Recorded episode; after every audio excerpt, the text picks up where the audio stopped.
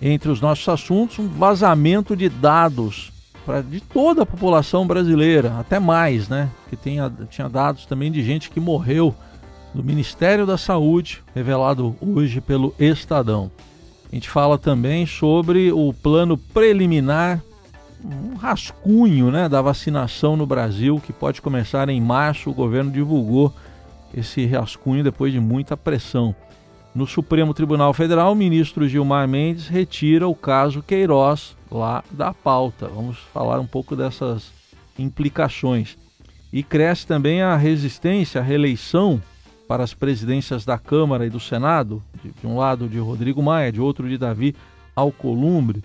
Tem ainda uma lista daquilo que o governo considera os detratores do ministro da Economia, Paulo Guedes. Alguns temas que a gente trata aqui no Jornal Dourado, nessa conexão com a capital federal, com o Felipe Frazão. Oi, Frazão, bom dia. Bom dia, Heisen, bom dia aos nossos melhores ouvintes. Como vão todos vocês? Espero que bem. Vamos, Heisen, para mais um dia né, de notícias, algumas positivas, outras nem tanto. É, a gente começa aqui. não vou falar do nem tanto, que eu imagino que você está falando do, do Maracanã ontem à noite, né? É isso que você está falando. Você adivinhou, é. você adivinhou, mas não é só essa. mas enfim, tá bom. acordei de cabeça cheia hoje, mas uh, estar aqui com vocês de manhã já melhora o dia de qualquer pessoa. Então tá bom, para nós também. Mas vamos começar falando desse vazamento de dados, né? Que o Estadão revela hoje mais um vazamento e esse gigantesco lá do Ministério da Saúde mais uma vez um vazamento, de, como você disse, de mais do que a, é estimado como a população brasileira hoje, né? De, porque já incluía também até mesmo pessoas, dados de pessoas já mortas, 243 milhões de registros de pacientes, incluindo CPF, nome completo, endereço e telefone, tudo isso estava online uh, a partir de uma senha, um login e uma senha que estavam publicados, é, mais uma vez, expostos é, para a ação de hackers, ou nem tanto, pessoas que talvez é, tivessem conhecimento mínimo ali de pro programação de sites, conseguiriam acessar todas essas informações no Ministério da Saúde. É, dessa vez, mais uma reportagem da nossa colega Fabiana Cambricoli, que está desde a semana passada investigando esse assunto. Na semana passada, lembrando que ela é, revelou que havia dados de 16 milhões de pacientes de Covid que estavam uma senha e um usuário também publicados na internet por meio de uma ferramenta usada por desenvolvedores. E aí teria sido publicada por um colaborador externo que trabalha pro, trabalhava, pelo menos, pelo Hospital Albert Einstein e esqueceu de retirar aquilo do ar. Estava, segundo ele, fazendo testes e acabou esquecendo, deixando aquilo publicado na internet. O Estadão recebeu uma denúncia e a Fabiana investigou o caso e viu que era verdadeiro. Os dados estavam lá, incluindo autoridades de toda a República. Mais uma vez agora, os dados também estavam, ou pelo menos o acesso aos dados estava facilitado para qualquer pessoa, incluindo também dados de autoridades públicas. É, os nossos, né, assim, talvez não tivessem tanto valor assim para as pessoas, mas nós estamos é, vendo que estão passando por ataques hackers aí aos tribunais, né, ao STJ, ao TRF1, Tribunal Superior Eleitoral, e o Ministério da Saúde está praticamente oferecendo senhas de acesso às suas bases de dados na internet, que, segundo a legislação em vigor, a responsabilidade deles proteger. Preocupante essa situação, né? E, e, e, e o ministro Pazuello com isso, né, Raíssa? Pois é, né? Acontece de tudo, né? No Ministério, primeiro 16 milhões, agora 243 milhões de dados aí divulgados. E o, o Ministério está dizendo que vai investigar, né? Agora está dizendo que vai investigar. A reportagem da Fabiana conta, conta isso. Vamos falar ainda do Ministério da Saúde, Frazão, é, sobre o plano de vacinação. Parece aquelas coisas de é, trabalho de última hora, né? Que o professor pede, você deixa para a última hora para entregar. Foi mais ou menos isso? É, foi é, o ministério parece que agiu sob pressão, né? O ministro está sob pressão, né? O ministro, aliás, esses casos é, de, de, vazamento de dados, mais aquele caso também que o Estadão revelou uh, da estocagem, né, de doses, 7 milhões de doses de testes uh, para Covid uh, que podem vencer nos próximos meses. É, isso joga uma pressão política sobre o ministro, né? Só que ali, por enquanto, reina, é, reina uma relação de vassalagem entre ele e o Bolsonaro, né? Ele mesmo já disse que um manda e o outro obedece. E andou dizendo que se sair agora do governo, vai sair feliz, pelo menos nos bastidores, reclamando de fogo amigo. Bom, o, o, o teste, que o, pelo menos esse plano que o Brasil está é, divulgando, é um plano preliminar, né, é passível de é, ajustes, e é passível não, dá para a gente dizer que certamente passará por ajustes, porque é, é um plano que não contempla uh, tudo que o Brasil pretende atingir nele. Se são 109 milhões e meio de pessoas que o, o governo quer imunizar com as vacinas, é, não tem dose suficiente ainda, porque o governo já divulgou que tem mais ou menos agora são 142 milhões de doses. 143 praticamente, né? 142,9 milhões de doses já compradas, ou pelo menos é, com a, o acordo de compra é, já compromissado, né? A intenção de comprar e a papelada já assinada. Não é suficiente, né, Aysen? Porque são duas doses para cada pessoa. Então precisaria praticamente 220 milhões, ainda tem as perdas né, no, no transporte, é, ainda não tem seringas, ainda não tem agulha, tudo isso também o Ministério anunciou que vai é, licitar, vai iniciar as contratações, só e é só a partir de março. É uma boa notícia que o planejamento esteja sendo feito, mas é um planejamento mais alongado do que estamos vendo em outros países. O Reino Unido já vai começar a vacinar semana que vem, Estados Unidos também, né? Começa a vacinar provavelmente ainda em dezembro. Isso, e tivemos aí hoje uma boa notícia também, a aprovação lá no Reino Unido, né, da vacina da Pfizer. Mas uh, você estava reclamando que não, não, tem boa notícia hoje. Tem uma, né? Aqui para o presidente Bolsonaro tem uma boa notícia lá do, do Supremo. O caso Queiroz saiu da pauta. Para ele não é uma boa notícia?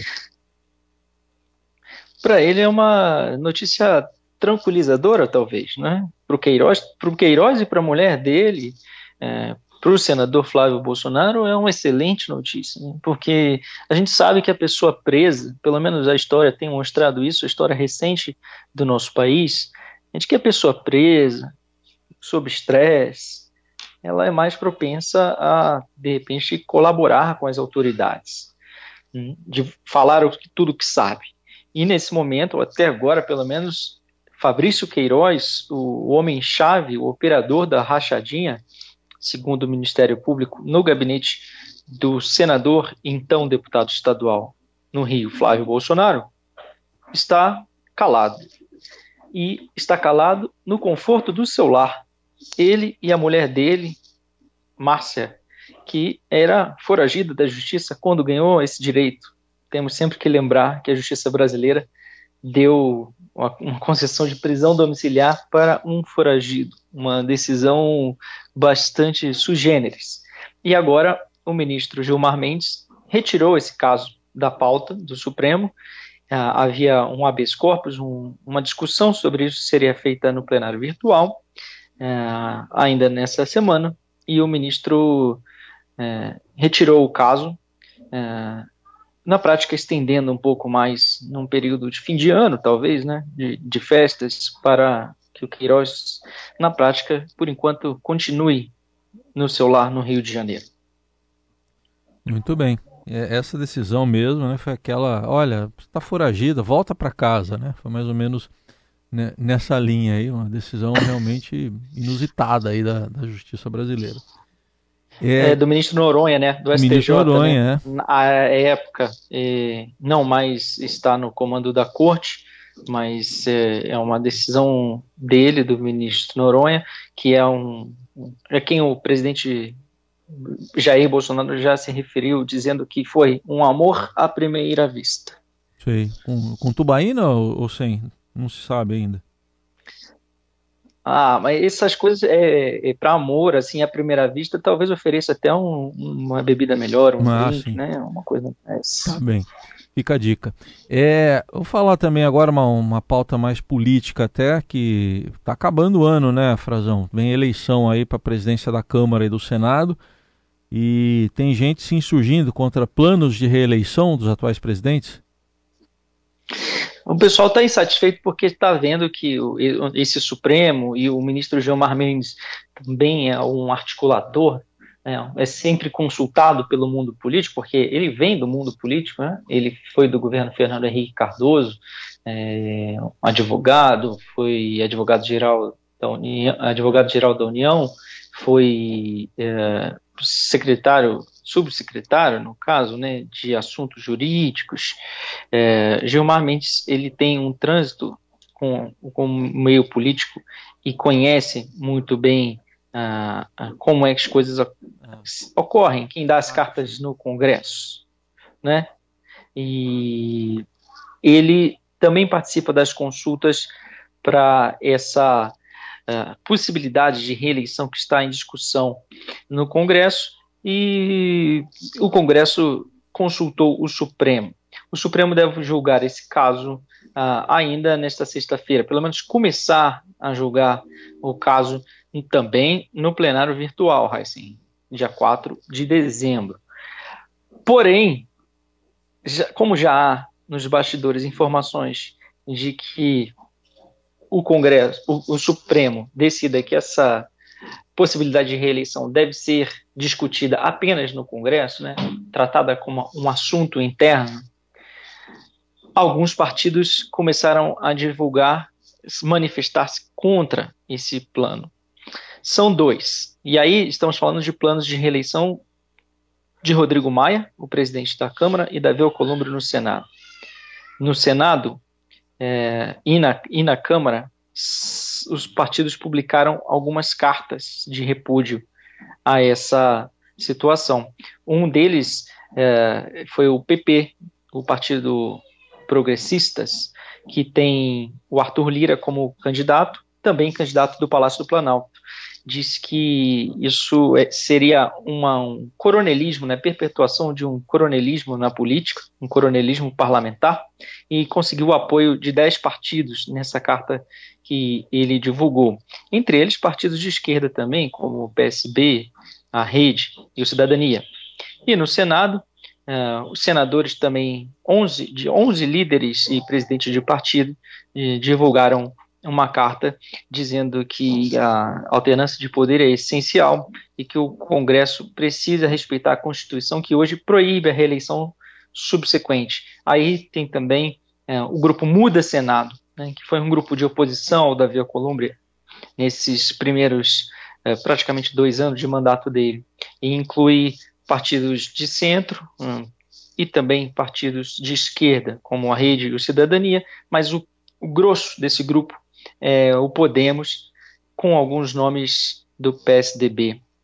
Essas duas cartas foram divulgadas ontem dentro do Senado e da Câmara dos Deputados, uma tentativa de pressionar o Congresso e a opinião pública contra qualquer manobra que permita a reeleição de Maia e Alcolumbre. Tá certo. A eleição é fevereiro, né? É... A eleição é fevereiro fevereiro, uhum. na, na, retomada do recesso do legislativo, se tiver recesso, né? Porque o Congresso está super preocupado com isso e tem outros temas que estão importantíssimos que estão ficando esquecidos ou em segundo plano, como a votação da Lei de Diretrizes Orçamentárias, a Lei de Diretrizes Orçamentárias que deveria ser aprovada até julho, até meados do ano, e a Lei Orçamentária Anual, né? orçamento na prática do ano que vem, também sem prazo ainda. A LDO tem dia 16 de dezembro como previsão para se votar, mas a, a LOA, a Lei Orçamentária Anual, o orçamento do ano que vem, é, ainda não. Talvez se estenda, é, provavelmente, ao longo de janeiro, já estão pensando em encurtar o recesso. Mas a gente sabe que isso tudo é por causa das articulações, Heisen. Essa é, uma, é sempre uma eleição que se decide em cima da hora. Uh, tem muita troca de apoio em cima da hora, candidato que é pré-candidato que não registra candidatura, ou outros que não eram que registram e uhum. renuncia. É, é uma eleição super complexa, difícil de se acompanhar, porque só se dá entre os deputados, não tem campanha pública externa para o nosso ouvinte acompanhar longamente. É, é lá dentro do plenário, e, e, e aí, como, como estamos à distância, né, o plenário tem funcionado parcialmente, com poucas, poucos deputados presencialmente. A articulação esse ano está no WhatsApp. Pois é, quase não tem traição presencialmente, imagina desse jeito aí, né? Tá todo mundo preocupado, ninguém sabe que cenário vai hum. se dar, até porque precisa, primeiro precisa estabelecer isso. Eles podem se tentar a reeleição? Vai ser permitido? Não, não vai. Se não vai, aí tem outros candidatos. Se for, se eles conseguirem manobrar para se reeleger, o Maia e o Alcolumbre, ou um deles, o cenário é completamente diferente. É. Tá aí, o Felipe Frazão, nessa reta final do Jornal Dourado, comentando os principais assuntos da política direto de Brasília. E não pode falar mal do ministro da Economia, Frazão? Coitado dele, porque se ele pensa isso, é, tem tanta gente falando mal dele dentro do próprio governo, né? e ele está preocupado com a rede social. A gente está falando de uma, para o nosso ouvinte entender, né, Heisen, a gente está se referindo a uma notícia do jornalista, publicada pelo jornalista Rubens Valente, de que o Ministério da Economia fazia uma classificação uh, de jornalistas uh, e influenciadores digitais nas redes sociais entre favoráveis, uh, neutros, informativos e detratores. Uh, relatórios de rede social e da imagem são prática comum nos governos, né, Raíssa? A gente precisa dizer também que qualquer grande empresa que preza por sua imagem, pela exposição, hoje em dia, uh, que tem um bom plano de marketing, de comunicação, uh, faz monitoramento de rede social. É, faz, faz parte também do. Atualmente, basta consultar licitação, os contratos, os editais, para a gente ver que o kit das agências de comunicação que são oferecidos por padrão ao governo inclui isso. E, e se não inclui, o governo pode solicitar e elas uh, oferecem. E, e, pode ver, de fato, algum questionamento sobre a legalidade né, ou a moralidade é, desse gasto é, de mais de 2 milhões de reais. E aí cabe aos órgãos competentes, principalmente o TCU, fazer uma auditoria e apontar se era excessivo ou não. E, e aí, daí em diante o Ministério Público também pode eh, apurar alguma ação de improbidade administrativa. Hum. Agora, o governo, a discussão de fundo é: o governo pode captar opinião nas redes sociais? Pode monitorar as redes sociais? Acho que sim. Acho que faz parte até para que se conheça qual é a opinião das pessoas ou, ou demandas uh, das suas políticas públicas. O governo pode, costuma fazer é, pesquisas de opinião para orientar as suas ações e não é de hoje, não é do governo Bolsonaro. O interessante nesse caso é a classificação, a etiqueta detratores. Saber que isso é um termo corrente no Ministério da Economia no, na pasta do ministro Paulo Guedes, num governo que é, flerta em alguns momentos com o autoritarismo. É uma profunda incompreensão do papel da imprensa numa democracia por parte do ministro permitir que esse tipo de nomenclatura seja usada. Mas também não é a primeira vez, né, Heisen? Você lembra qual que era usada no governo petista? no governo petista era a imprensa golpista ou não? O que, que era? Eu não me lembro agora. Ela mesma, ela, ela mesma, a é. imprensa é. golpista. Era, você lembra desse termo? Era corrente. O, o nosso ouvinte talvez tenha chegado a, a, escutar alguma vez. A imprensa era golpista. Agora a imprensa é detratora, segundo os relatórios do governo Jair Bolsonaro. A diferença é que isso era muito usado pela militância, né? do PT na época. não aparecia em relatório do governo, pelo menos não que a gente tenha tomado conhecimento. Isso é um relatório se o ministro estivesse, se isso não fosse termo corrente, não estivesse em desacordo e a empresa que, que fez esse relatório já admitiu que isso é um erro e que vai corrigir essa postura, mas só depois que o caso veio a público, se não fosse corrente, eh, não estaria lá, né? Agora, é, precisa ser corrigido, né? Precisa ser corrigido porque não é por aí. A imprensa tem o papel de fiscalizar qualquer que seja o governo, e isso não é, é detratar ninguém, não é atentar contra a honra e nem tentar prejudicar o governo.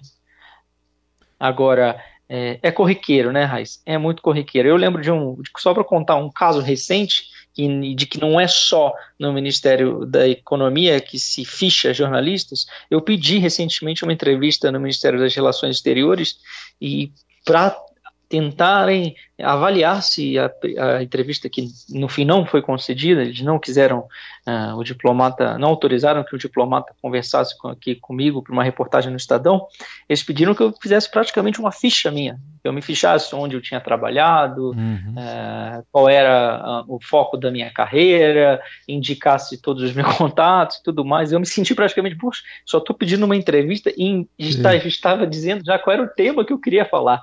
Quer dizer, algo que é comum para o nosso ouvinte entender, isso é muito comum na, é. entre jornalistas e fontes de informação. Claro. Pedir para fazer um fichamento não é comum. Agora, campanhas fazem isso há muitos anos, as próprias embaixadas do, no Brasil, do Brasil no exterior, elas fazem um monitoramento de, do que a imprensa publica é, no exterior, a imprensa estrangeira, e aí é, mandam para Brasília o que sai nos jornais e rebatem usam isso para rebater uhum. por meio de cartas. É.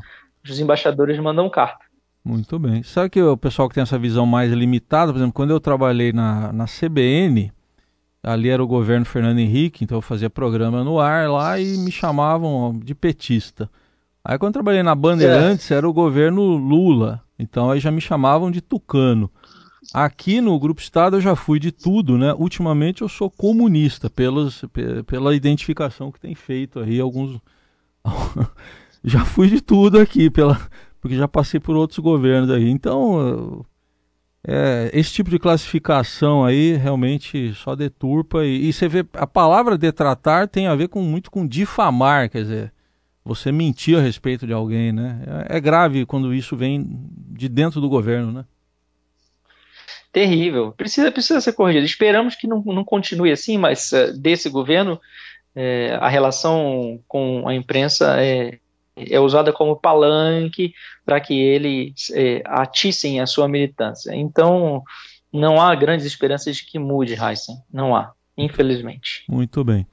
Ó, temos 30 segundos. Se você quiser fechar com alguma coisa aí, porque, algum tema aqui, Queria... 30 segundos. Queria só lembrar que enquanto o ministro está é, trabalhando em relatórios, recebendo relatórios como esse, hum. é, o fim do auxílio emergencial, que jogou 8 milhões de pobre na pobreza, né, 8 milhões de pessoas na pobreza, é um dos temas destacados hoje, hoje pelo Estadão, e 4 milhões é, é, entre o grupo de miseráveis. E, na verdade, não foi nem o fim, né, Raíssa? O fim é o que vai acontecer no fim desse ano, agora, em dezembro. A partir de janeiro não tem. Foi apenas a redução. Só a redução de 600 para 300 reais. O presidente Bolsonaro acha que perpetuar benefícios é um caminho para o insucesso. Ele está preocupado uhum. mesmo com o sucesso eleitoral dele. Muito bem, esses 8 milhões aí que você citou, que são os detratados aí do Brasil. Obrigado, é. obrigado, até Maltratados. amanhã. É, Maltratados também. e detratados. Valeu, Frazão, obrigado, até amanhã. Um abraço, um abração, Raíssa.